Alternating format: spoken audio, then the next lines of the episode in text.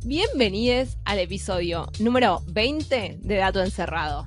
¿Qué? Podcast sobre qué hay detrás de lo que sabemos, de lo que pensamos que sabemos y de lo que no tenemos ni idea. Mi nombre es Rocío y no tengo segundo nombre, pero una vez en chiste le dije a un grupo de amigues que tenía un segundo nombre eh, armenio, porque mi familia es armenia, hubo personas que se lo creyeron por muchísimo tiempo y que creyeron durante meses que yo tenía ese segundo nombre y cuando dije la verdad pensaron que les había mentido durante mucho tiempo, pero yo solo había hecho un chiste que nunca que nunca aclaré porque me parecía que se caía de maduro que era que era mentira porque el segundo nombre inventado no existe, no tenía sentido, es absurdo cómo combinaba con mi primer nombre. ¿Vas a decir cómo era el nombre? Bueno, la versión de la historia era que yo me llamaba Rocío Rociné. Ay, sí. Perdón, no estás contando el detalle de que tenemos un amigo que te sigue diciendo así. Mucha gente, por lo menos tres, cuatro personas me siguen diciendo Rociné, Rosy y derivados. Hermoso. Bueno, mi nombre es Melina y hablando de mentiras sostenidas por un largo tiempo, eh, una vez le hice creer a una amiga, sin ningún motivo aparente que yo pueda recordar, que mi abuela había sido la amante, no novia, no pareja, la amante secreta de Quiroga, el escritor oscuro, polémico que había vivido en la selva con toda una historia tremenda. Bueno, mi abuela había sido la amante de ese señor, mi amiga se lo creyó durante muchísimo tiempo hasta que un día decidí decirle la verdad. Maca, si estás escuchando esto, ya no sé cuántas veces conté esta historia en mi vida, pero gracias. Me parece muy espectacular. Porque aparte me la imagino a ella toda flasheada y vos como, no, sí, sí. Tipo, como contándolo con toda la naturalidad del mundo de, bueno, es algo que pasó, está en la historia familiar. Claro, ¿entendés? Es que aparte como que no había nada con qué contrastarlo, ¿entendés? No es que ella me podía preguntar y hacerme caer en la mentira, era una cosa muy estúpida para mentir con eso, pero fue divertido igual, o sea, y agregaba detalles y todo de cómo se habían conocido, ya ni me acuerdo todo lo que la volé esa mentira, pero eh, estoy muy orgullosa. Lo que más me sorprende de toda esa historia es que vos la hayas podido sostener durante el tiempo y no te hayas eh, contradicho a vos misma. Que no hayas, tipo, que no te hayas olvidado de lo que habías dicho. Eso sí, es algo que me cuesta bastante, pero bueno, esta es una, es una historia de la vez que lo logré. Ahora sí, presentate, ¿Te querés presentar? la otra integrante del podcast quiere decir algo. Gracias por dejarme formar parte. Mi nombre es Belén y me cuesta un montón sostener estas, estas mentiras en chistes porque me empiezo a reír. No, no soy muy buena, pero lo que sí me pasa es que cuando quiero contar alguna historia, le agrego una cantidad de detalles y cosas que no pasaron, no a propósito. Yo genuinamente pienso que eso ocurrió así. Entonces lo que termina pasando es que me termino mintiendo a mí misma y al resto de los oyentes de esa historia. Sepan perdonar. Pero igual siempre son más entretenidas. Y las discutís cuando te contradecimos. Sí, por supuesto. Bueno, como ya claramente se dieron cuenta, hoy vamos a estar hablando de mentiras. Y la primera frase que yo relaciono mucho con mentiras es la famosa frase miente, miente, miente, que algo quedará. ¿Es una frase posta? Yo pensaba que iba a decir lo de las patas cortas. cortas. no, es una frase de Hitler que yo creía que era de Hitler en realidad. Es una frase que usó mucho Hitler, pero no es de él. Y que parece que se con leves variaciones, pero se repitió mucho a lo largo de la historia. Tipo, está como que hay registro de antes de Cristo de que ya la gente dijera esto. Lo cual habla de que mentimos desde que existimos, ¿no?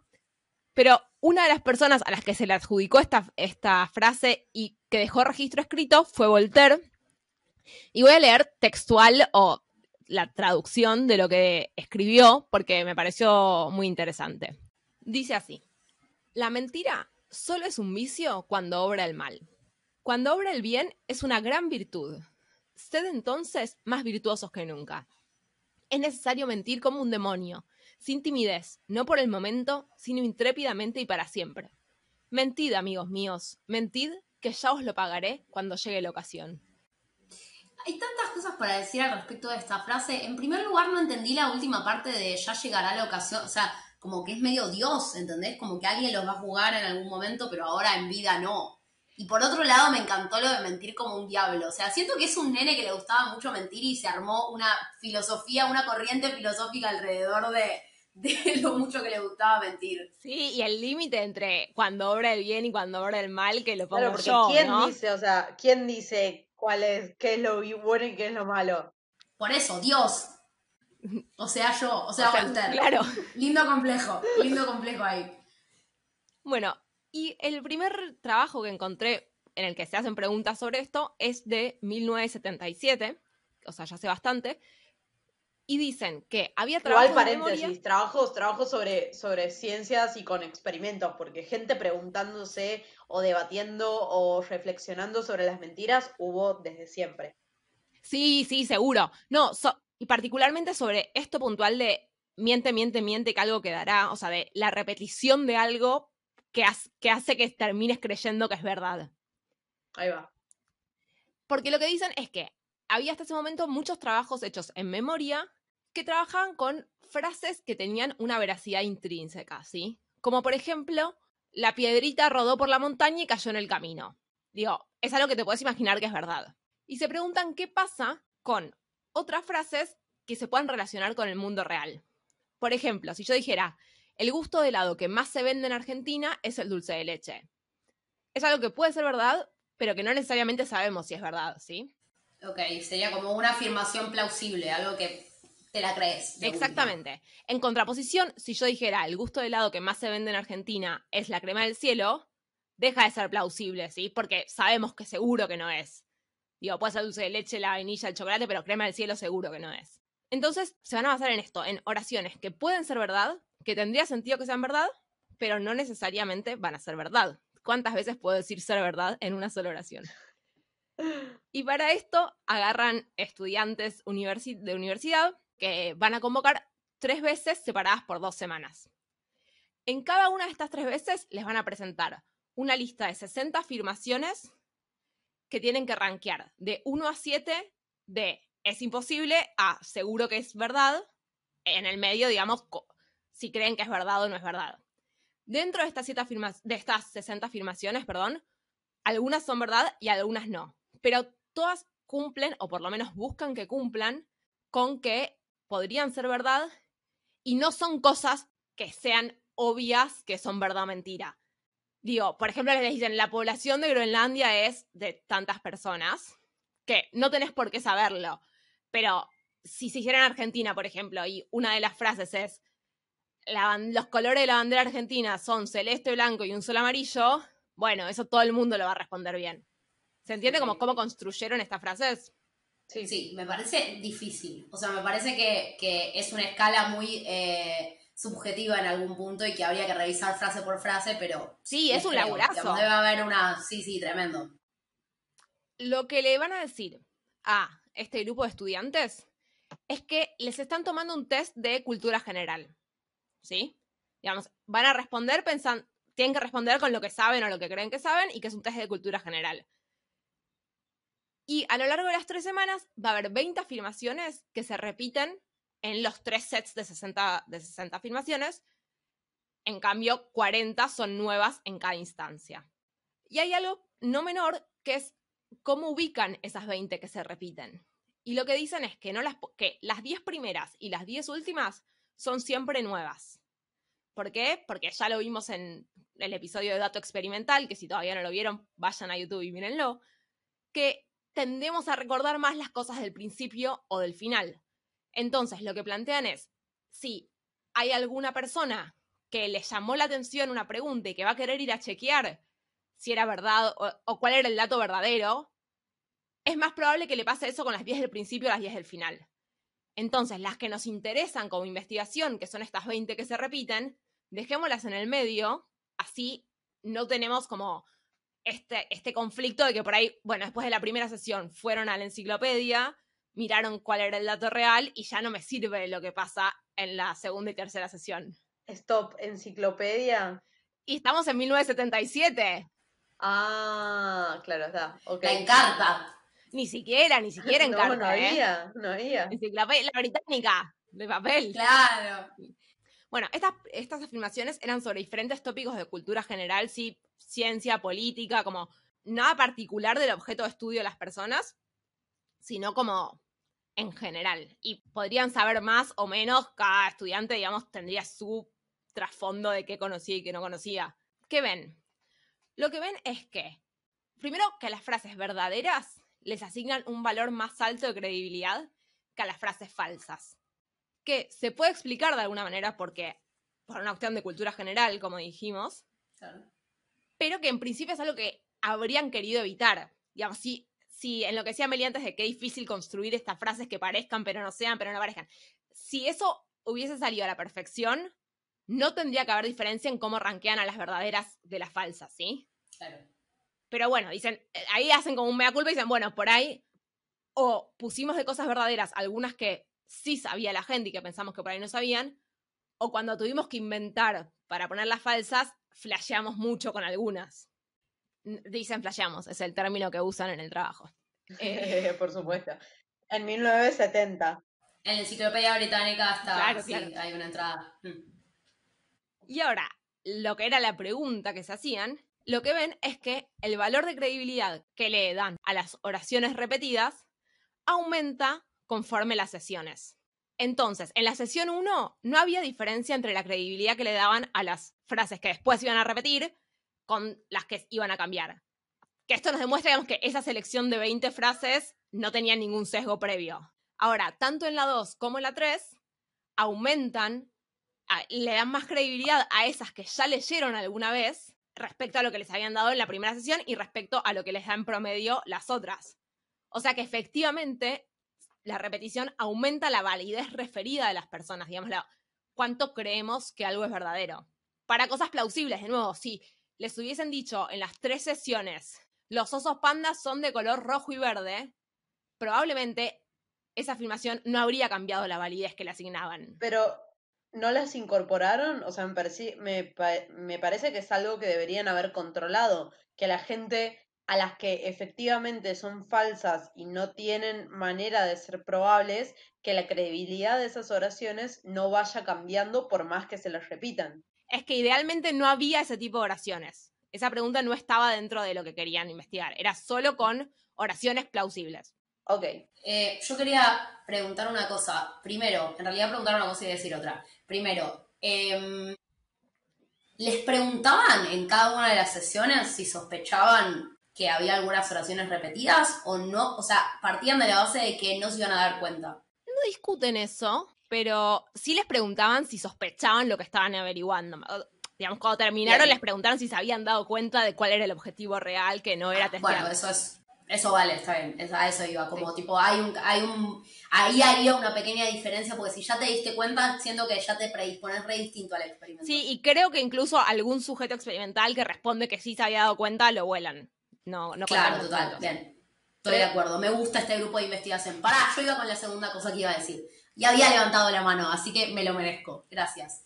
Eh, creo que estoy a punto de incurrir en un típico caso de ansiedad eh, de- de- durante el episodio, eh, porque me hace acordar mucho a algo que sé que es conocimiento común de las tres en relación a los mitos, ¿no? O sea, viste que los, los mitos, cuando hay un mito, por ejemplo, un neuromito o algún mito científico en general, se sabe que la, la forma correcta o la forma menos mala de tratar de desterrar ese mito es, no es repitiendo ese mito y diciendo este mito es mentira, sino tratando de afirmar lo contrario o dando evidencia para afirmar lo opuesto. Es como que hay algo de escuchar muchas veces lo mismo que hace que vos termines incorporándolo como si fuera cierto. Eh, nada, es muy parecido a lo, que, a lo que cuentan en este estudio. Sí, perfecto. Tanto con estos mitos particular con que quizás estamos más familiarizadas como el concepto de fake news en general, es algo que se podría desprender tranquilamente de- a partir, digamos, yo cuando descargué este trabajo lo guardé como pre-fake news. Ese es el título Claro. que le puse. Pero después decidí que no, ent- no entrar por ahí. La literatura que hay sobre esto es un montón y hay un montón de cosas y tendría que ser un montón de peros que decidí en el episodio ahora meternos en otro camino, pero me parece buenísimo que digamos, digamos, esto es la base de cómo funcionan las fake news o los mitos que repetimos, repetimos, repetimos, repetimos y eventualmente creo que es verdad. Entonces, eso, aunque no nos vayamos a meter con fake news ahora, me parece que está buena tu aclaración y que siempre que quieran comunicarle a alguien que algo que escuchó muchas veces repetido y que cree que es verdad no es verdad, la forma que más funciona o para la que hay evidencia que funciona es no decirle esto no es verdad, sino mira esta otra cosa que sí es verdad y que hay evidencia para decir que esta otra cosa es verdad. Entonces dije que no me iba a meter para las fake news, pero a dónde sí nos vamos a meter en el episodio de hoy. Y es en algo que ya un poco las tres mencionamos eh, fuera de grabación o en grabación, que es cuando nos terminamos mintiendo a nosotras mismas, es un fenómeno bastante parecido. Van a hacer un experimento, eh, otro grupo, otra gente, mucho más acá en el tiempo, eh, después de los 2000, cuando pensamos que nos íbamos a morir porque las computadoras no sabían hacer un cambio de milenio, pero al final no pasó nada. Agarran estudiantes, tienen estudiantes que van a convocar a una sala, les dan una lista con 21 afirmaciones de cosas que pasaron antes de sus 10 años de edad. Y responden de 1, que seguro no pasó, a 8, que es seguro pasó. Estas oraciones, de nuevo, había cosas que es más probable que te acuerdes y cosas que no. Por ejemplo, una era, me encontré un billete en un estacionamiento. ¿Sí? Entre tus 0 y tus 10 años de edad te pasó eso. Digamos que no es algo que te haya marcado necesariamente. Entonces, yo lo pienso, por lo menos lo que me pasaría a mí, supongo que respondería, bueno, probablemente sí, porque supongo que alguna vez me pasó, pero no me acuerdo del momento en que me pasó. Pero perdón, ¿qué era lo que tenías que responder en concreto? ¿Me pasó o no me pasó? ¿O probablemente me pasó de una escala de... 1 a 8 de seguro no me pasó a seguro me pasó. Bien, o sea, básicamente seguro me pasó es me acuerdo que me pasó. Claro. ¿No? Sí. En el medio está lo raro. En el medio está el bueno. Seguramente que sí, pero no me, parece que alguien... O creo que me acuerdo, pero capaz estoy flasheando, esas cosas. Pero otra, por ejemplo, de las oraciones era rompí una ventana con la mano. Y yo ahí creo que sí es. Y si me pasó, me acordaría y sería un 8 seguro. Y yo estoy segura de que no me pasó, es un 1 seguro. Me parece que ese tipo de afirmaciones tienen muchos menos grises. Pero eso está, está estipulado en el experimento, ¿o no? Sí, sí, era. Eh, ah. De hecho, la batería original de afirmaciones que, que está validada son 60 afirmaciones. Para el experimento este eligen primero 21 de esas, pero random, no es que eligen algo, en particular. Entonces, la persona se sienta, recibe esta planillita, pinta de 1 a 7 eh, para cada oración cuánta convicción tiene sobre que algo le pasó, y después espera a que se llevan la planilla y lean mientras las instrucciones de lo que sigue. Cuando se llevan la planilla, lo que hace la investigadora es mirar en cuáles respondió el número 2, ¿sí? Que el número dos sería, estoy casi segura de que no me pasó, pero no estoy 100% segura, porque si no te habría puesto un 1. O sea, algún margen de duda tengo. ¿Y pero y el 3? ¿Por qué no es lo mismo que el 2? Porque es un poquito más hacia seguro. Pero es menos de la mitad todavía. Sí, es que idealmente buscan que haya cuatro afirmaciones en las que hayan puesto dos. Pero si no hay cuatro en las que hayan puesto dos, van con las que pusieron tres. Y si no hay entre dos y tres, agregan las de uno. Y si no hay también con uno, agregan las de cuatro ella si no... De cada sujeto. De sí, entonces esto es para cada persona que participa, eligen cuatro de esas oraciones. Qué fiaca, o sea, flor de laburo. total, sí, total. ya me dio fiaca el análisis, ¿entendés? Mal, mal.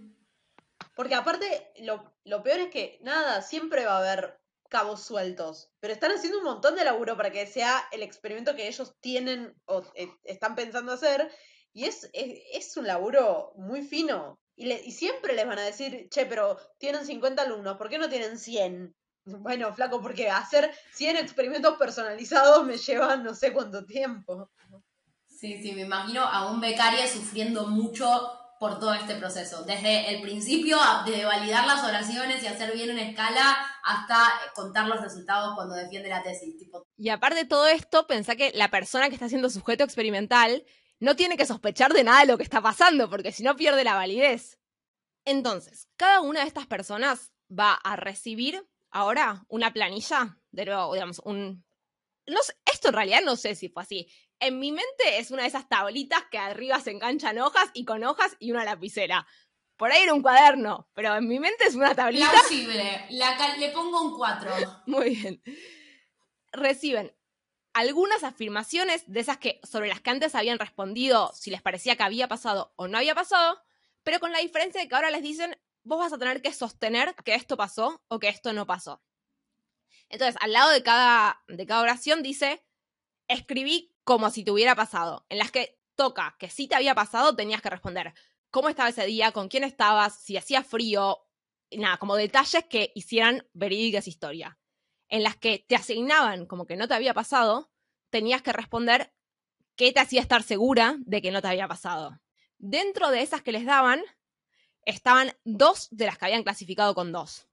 Y otras al azar de las que habían clasificado, no importa, porque no nos van a importar a futuro. Digamos, eran como de relleno para que no pudiera sospechar nada. Y a veces estaba, digo, a veces te hacían sostener como verdadero algo que efectivamente había pasado y a veces te hacían sostener como verdadero algo que vos habías dicho que no había pasado y la otra, las otras combinaciones posibles de verdad y falsedad. Ok, no me cierra mucho cómo explicar que algo no te pasó. O sea, ¿cómo justificas algo que no te pasó? No me lo acuerdo, o sea, no, me pasó. Sí, me parece re difícil, pero por ejemplo, no sé, el, en la de atravesar una mano con un, un vidrio con una mano, bueno, no tengo ninguna cicatriz de que me hayan cosido nunca. Entiendo. Pero lo del billete no sé cómo lo justificaría, digo. Porque siempre fui muy buena en mis finanzas y tenía un cuadernito donde anotaba todo, qué sé yo, Pero que soy multimillonaria y no lo hubiera levantado, ¿entendés? Como que no lo hubiera anotado. Ni me hubiera dado cuenta que era un billete. Puedes decir que te encontraste, que de otras cosas que te encontraste en la calle, si te acordás, eh, claro. es extraño igual tengo un cuaderno donde pego todo lo que me encontré en la calle y no hay billetes en ese cuaderno. Todo solucionaba con que tenía el registro. Igual, paréntesis, yo tengo una cajita de cosas un poco aleatorias que me encontré en la calle. Tengo una foto de un paisaje de Noruega que tiene atrás escrito algo en alemán que nunca terminé muy bien y, y la fecha de cuando se había mandado esa foto era dos días, dos días eh, después del día en el que yo efectivamente encontré esa foto, pero de un año alejadísimo, o sea, décadas atrás. Ese tipo de objetos. Nada. Quiero hacer un libro a partir de esa caja de objetos. Lo tengo, lo tengo. Entonces, tenemos a la persona sentada con su carpetita y lo que escribió sobre por qué le habían o no le habían pasado esta serie de situaciones. Sí, independientemente si efectivamente le habían pasado o no. O sea, es lo que te dijo el experimentador. Justifícame esto eh, para bien o para mal. Ahora va a entrar en una sala donde está una investigadora, que es la investigadora, le va a decir lo mismo que hizo antes el papel, lo va a hacer la investigadora. Le va a decir frases, te pasó esto o no te pasó esto, y la persona va a tener que responder con la historia sobre por qué sabe que le pasó o por qué sabe que no le pasó. Con la idea de que lo que está intentando hacer la investigadora es descubrir si está mintiendo o no, ¿sí? Entonces hay que mentir, pero que no se, no se den cuenta que estás mintiendo. O sea, te estás pidiendo que te convenzas vos para convencer a la otra persona de que eso es verdad. Exacto. Mm. Entre las frases que le va a decir la investigadora, algunas estaban en esta tablita en la que escribieron y pensaron la historia y elaboraron la mentira, y otras no, y van a tener que elaborar la mentira en el momento. ¿Y pero cómo saben si tienen que decir si es verdad o no? la investigadora le dice, vos te encontraste un billete de 10 pesos en el estacionamiento del cine. Explícame por qué. Desarrollame esa historia. Y ahí en el momento vas a decirle, sí, yo estaba yendo a ver El Rey León con mi hermana. Pero por eso le decís la verdad ahí. O sea, ahí le contás la verdad, porque nadie te está diciendo si tienes que mentir o no. No, porque la afirmación de la que parte la, la investigadora o el, investigador, o el investigador ya es verdad. En todo caso, te diría, vos nunca te encontraste un billete en el cine. Hay veces que va a coincidir con tu experiencia real y hay veces que no. Por eso, alguna vez le va a decir, vos te encontraste un billete en el cine, y otra vez le va a decir, vos no te encontraste un billete en el cine. De cualquiera de esas, o sea, según te diga, te encontraste o no te encontraste, vos justificás por qué eso es cierto. Pero vos tenés que justificar que eso es verdad. Eso, a eso es lo que no entendía. Vos tenés que explicar por qué eso es cierto. Claro. La frase que sea que te diga. Listo. Entonces, tenés que armar el invento de esa historia en el momento.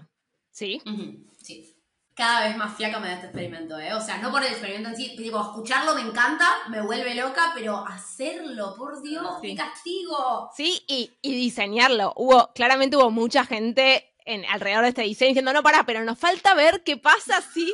Ah, y pero si en realidad, me imagino como esas mesas redondas de, ya lo tenemos y alguien diciendo, no, no, pero para, ¿y, y este control lo estamos haciendo? No, no, chao. Entonces ahí la persona se va a la casa, le cuenta a su familia, a sus amigues, a quien, con quien viva, che, hoy participé en un experimento en el que querían ver si podían, si detectar cuando yo mentía o no, tengo que volver en dos semanas. En dos semanas vuelve y le dan una planilla de nuevo con oraciones para rankear de 1 a 8 según si no le pasó o se le pasó seguro, de esta vez 42 oraciones. 21 son las mismas que les habían dicho la primera vez y 21 son nuevas de nuevo, un poco para evitar que se acuerden tan patente de que habían respondido la otra vez y que como que las vuelvan a pensar y las respondan honestamente, digamos. Una vez que tenemos esta planilla también, entonces tenemos la planilla de antes de lo que fue el experimento en sí, digamos, la intervención de hablar con, con la persona, y la planilla de después. Y ahora ya los sujetos experimentales se van a su casa y los ponemos en la piel de la persona que tiene que analizar los datos, ¿sí? Que es en la piel que no queremos estar. Van a tener cuatro categorías de afirmaciones, ¿sí? Que son estas cuatro que les conté antes que seleccionaban para las que las personas habían respondido dos, o sea, muy poco probable. Y estas cuatro las van a haber hecho caer después de la siguiente manera. Una estuvo en la planilla donde tenían que escribir inventando una historia y después en la entrevista la nombraron. O sea, es una mentira que planificaron y ejecutaron. Sí. Bien. La segunda estuvo en la planilla, pero después en la conversación no surgió esa oración. Entonces, es una mentira que planificaron, pero que no ejecutaron. La tercera no estaba en la planilla, pero sí surgió en la conversación. Es una mentira que no planificaron, pero que sí ejecutaron. Y la última no estuvo ni en la planilla ni en la conversación, ¿sí? Es una mentira que no existió. Digamos, es un hecho sobre el cual nunca mintieron. Y las mejores van a ser las que planificaron y ejecutaron, ¿no? Eso es lo que estamos pensando ahora, tipo, a ponerme ansiosa. O sea, la, la moraleja es que hay que planear las mentiras. Y medio que si la planeaste la repetís más veces también. No sé si hay que planearla, pero es como tipo, bueno, y es como que te vas, te lo vas imaginando, ¿entendés? Como que hay más evidencia, si querés, de que, de que pasó. Yo hubiera agregado una planificación no escrita, pero frente al espejo, más dramática.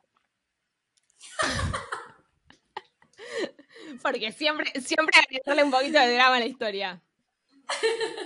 Entonces comparan el puntaje que le pusieron a cada una de estas cuatro afirmaciones el día este de dos semanas después contra lo que le habían puesto el día original, el primer día del experimento. O sea, la lógica es, después de haber planificado o ejecutado alguna de esas cuatro combinaciones, ¿cambió tu percepción sobre esos hechos? ¿Ahora decís que pasaron con mayor probabilidad o una con mayor seguridad? Y recordemos que son hechos que te están preguntando siempre cosas que pasaron antes de tus 10 años de edad. O sea, ya son cosas lejanas y que se ponen un poco borrosas en general. Y lo que ven es que las frases sobre las que dijeron la mentira cambiaron el número que les asignaron. O sea, después del experimento, después de las dos semanas, les dieron valores más altos que antes. O sea, se las creyeron más efectivamente. Bueno, obviamente, o, o no obviamente, pero de acuerdo a lo que esperábamos, la oración para la que no le hicieron ni escribir ni decir la mentira no cambió el número que le asignaban. Pero la oración para la que escribieron una mentira, pero no la dijeron, tampoco cambió. O sea que lo que ellos concluyen es que ejecutar la mentira y no planificarla es lo que hace que te termines convenciendo de esa mentira. Pero cuando ellos hablan de ejecución, ¿implica necesariamente que hay otra persona involucrada? Porque uno podría, por ejemplo, ese, esa práctica en la escritura, yo podría haber hecho, qué sé yo, un post de Instagram mintiendo. ¿Eso es considerado como ejecución o como planificación? ¿Se entiende a dónde voy? O sea, la, la planificación está por el modo de transmisión de la mentira o porque no hay explícitamente un destinatario involucrado. ¿Se entiende a dónde vas? Yo lo que creo es que por lo que plantean es esto del destinatario. De una cosa es escribirlo para vos y otra cosa es querer convencer a otra persona. Pero eh, son muy cautos en, bueno, lo que vimos es esto en estas condiciones, digamos, no, no extrapolan mucho. A mí me parece medio raro que. Porque en realidad, ok, vos evaluás, al final de todo decís qué tan plausible o qué tan posible te parece que esto te haya pasado, ¿no? Y después de que te dijeron y que te hicieron que te inventaras toda la historia, probablemente te inventaste una historia que haga que eso te parezca más plausible, lo cual no quiere decir que vos estés logrando mentirte a vos mismo más efectivamente. ¿Entendés? Para mí son dos cosas distintas. Yo creo que si me pedi- si, si yo puntúo algo como que es bastante poco posible, pero no es lo más mínimo, o sea, no estoy segura de que no me pasó. Después me haces inventarme toda una historia para justificar por qué creo que eso podría haber sido verdad. Y cuando termino todo eso digo, bueno, es verdad, o sea, todo esto que me inventé podría haber hecho que esto haya pasado, ¿entendés? Como que no, no, no sé si llevaría a la conclusión a que se están mintiendo mejor a ellos mismos, sino a que se armaron todo un argumento por el cual eso podría haber sido un poquito más posible. Ok, vos lo decís como que le estás dando un marco de verosimilitud que hace que se lo Claro. puedas creer. Sí, igual por ahí yo fui muy laxa en usar el concepto de mentirse a una misma, porque de hecho lo que dicen es creerse esa mentira. Por ahí, cuando decimos mentirse a una misma, hay como una intencionalidad oculta y eso no está contemplado en el experimento. Es tener un recuerdo errado del pasado, en realidad. Y lo que plantean, digo, para este caso en el que la mentira fue planificada pero no ejecutada y que no cambió, es que probablemente cuando escribían en el cuaderno, para justificar un hecho que en realidad no había pasado, pero como que sí había pasado, recurrís a cosas que sí pasaron en la vida real. Entonces, me preguntan si alguna vez me caí de la hamaca en una plaza. Y yo cuento sobre una vez que fui a la plaza con mi abuela y me compré un chupetín y zaraza, zaraza, zaraza, que sí es verdad, solo que agrego esta partecita de el hecho a una historia que sí existía. Y que entonces no me demandó tanta creatividad de alguna manera. Pero en cambio, cuando se lo cuento a otra persona y la tengo que convencer, sobre todo teniendo en cuenta que estaban pensando en no se tiene que dar cuenta de que estoy mintiendo, como que ahí se ponen en juego más mecanismos cognitivos de alguna manera, que eso es lo que está haciendo la diferencia. Que el, lo que te significa crear la mentira no es tan grande y por eso no perdura en el tiempo. Bueno, en principio tenés que tener noción de cómo la otra persona está siguiendo la historia que vos estás contando. O sea, si vos no sos si no sos capaz de ponerte en la cabeza de la otra persona y en cómo estás siguiendo los pasos y en qué información estás recibiendo, eh, no la podés convencer. Uno para convencer tiene que ponerse en los zapatos del otro. Entonces, eso es algo que en principio en el, en el papel no estaba tan claro. No, y aparte en el papel les daban todo el tiempo que necesiten. Bueno, en, la conversación también les daban todo el tiempo que necesiten, pero tenés a otra persona mirándote entonces, trastabillar y volver y decirte, eh, te deja en evidencia. En cambio, en el papel que te decían, tomate el tiempo que necesites, podías pensar que una creíble o podías escribir una parte y después decir, tipo, uy, no, esto no, lo borro y sigo por otro lado. Pero bueno, un poco es como que, no sé si explican, pero es una parte de la explicación, o se hicieron esta pregunta sobre las cosas que dijimos que muchas veces nos convencemos de que pasó algo, o no nos convencemos, estamos convencidas de que pasó algo y en realidad esa cosa no pasó. Y volvemos a el capítulo del olor pasado por la televisión y de cómo nuestros sentidos nos tienden una trampa. Siempre volvemos a este capítulo. En realidad no, no hubo ningún capítulo al respecto. Es una, es algo que comentamos. Es una historia. Es una historia que la nombramos en el 80% de los episodios de este podcast. Yo siempre pensé que, que pasara esto era una culpa de mi mala memoria, ¿no? Como habría que ver quiénes son, quiénes tienden más a convencerse de estas cosas más fácilmente que otras. Eh, por ejemplo, Bel, recién como vos estabas hablando de cómo hacer para convencer a otra persona de algo, eh, este proceso de tener que tener en cuenta al otro y de ponerte en la cabeza del otro está muy relacionado también con todo el tema de la teoría de la mente, ¿no? Como poder tener esa habilidad no es algo trivial, tener la capacidad de pensar en qué está pensando el otro sobre lo que vos estás diciendo como para convencerlo mejor. Entonces creo que debe haber toda una escala. Eh, y no le debe afectar o esto no debe pasar igual en todas las personas. Pero también hay otra cosa que es que probablemente si estamos relatando un hecho que nos pasó a nosotras dos, por ejemplo, y tenemos versiones distintas, probablemente el consenso popular sea que creamos la mía por tu mala memoria. Sí, obvio. Y en realidad te estamos estigmatizando. Digo, por ahí a, a mí también se me confunden cosas, pero como solemos confiar más en mi memoria, creo que me confundo menos de lo que en realidad me confundo, ¿se entiende? Claro, claro, puede ser. Todo esto es un, gran episodio para defenderme a mí, a mi mala memoria, de todas las veces que me pasó esto de creerme e incluso incluirme en historias que me contaron en las que yo nunca estuve, pero yo me las acuerdo como si hubiera estado. Así que un poco tranquila me quedo de que hay todo un tema general que le pasa a un montón de gente que no es solamente un problema mío y de mi mala memoria. Por ahí es una buena estrategia que contemos historias de qué espectacular que fue el 2020 y todas las cosas increíbles que hicimos en el 2020. Entonces, después cuando alguien nos diga, che, vos viviste la pandemia, ¿cómo fue eso? Ah, no, estuvo buenísimo, yo. Espectacular. La tiro. ¡Pumba la pasé! Bueno, ojo que tal vez ya lo estamos haciendo, digo, en Instagram la gente se la pasa posteando momentos felices y no sé, madre, pero te aseguro que no, va, por lo menos me hace, me hace sentir un poco mal ver que la gente sea tan feliz. Eh, no sé, me parece que tal vez dentro de 10 años volvemos a entrar a Instagram y vemos eso y la gente se acuerda más de esos momentos que de otras cosas. Recontra. De hecho, no sé, con esto de Instagram que tiene el archivo de las historias, que puedes ver qué subiste el año pasado o hace dos años, pasa mucho que las cosas que se te recuerdan son esas que decidiste compartir con el resto del mundo y que entonces probablemente son las que te hicieron más feliz o eran más lindas o lo que sea, y van maleando tu recuerdo del pasado. eh, y cuando no era Instagram, eran las fotos que le elegías imprimir para el álbum, ¿eh? No, no estoy solamente echando la culpa a las redes sociales. Esto fue todo por hoy. Muchas gracias por haber llegado hasta acá. Se pueden poner a pensar en qué momentos se han mentido a ustedes mismos eh, a lo largo de sus vidas y en este hermoso 2020, cómo pueden hacer para mentirse mejor, para recordarlo menos mal. Pero vamos a dejarles que hagan eso ustedes solos y solas. Nos vemos en el próximo episodio de Dato Encerrado. Acuérdense que pueden seguirnos en las redes, en Instagram como arroba Dato Encerrado. Pueden mirar nuestro contenido en YouTube. Eh, tenemos algunas cosas con videos, por ejemplo, Dato Experimental. Ahí pueden ver nuestras bellas caras. Eh, y nos encontramos en el próximo episodio de Dato Encerrado. ¿Que acaso es uno de los últimos de la temporada ya? ¿Se, se está acabando? Me pongo mal, me pongo mal. Pero volveremos y seremos mujeres. Exactamente. Hasta la próxima, queridos y queridos oyentes.